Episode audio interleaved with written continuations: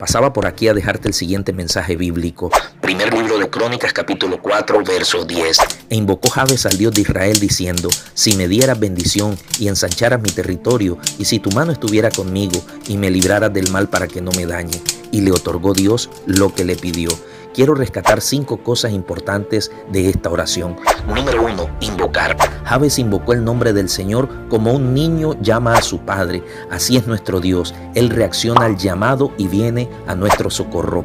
Javes sabía que solamente en Dios hay salvación y ayuda. No sé cuál sea tu situación hoy, pero te invito que al igual que Javes, invoques el nombre del Señor y Él vendrá en tu ayuda. Número dos, bendición. Javes pide la bendición de Dios sobre su vida.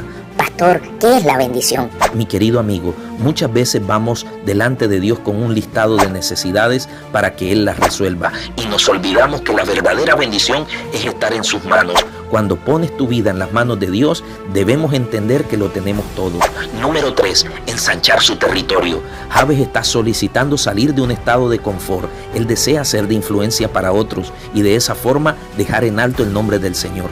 No te limites, avanza, crece, conquista Créele a Dios por un territorio mayor. Número 4. Si tu mano estuviera conmigo. Javes no confiaba en sus propias fuerzas. Javes deseaba que siempre Dios le proporcionara su ayuda. El Señor desea que confíes en Él, que Él sea la mano de Dios dirigiendo tu vida.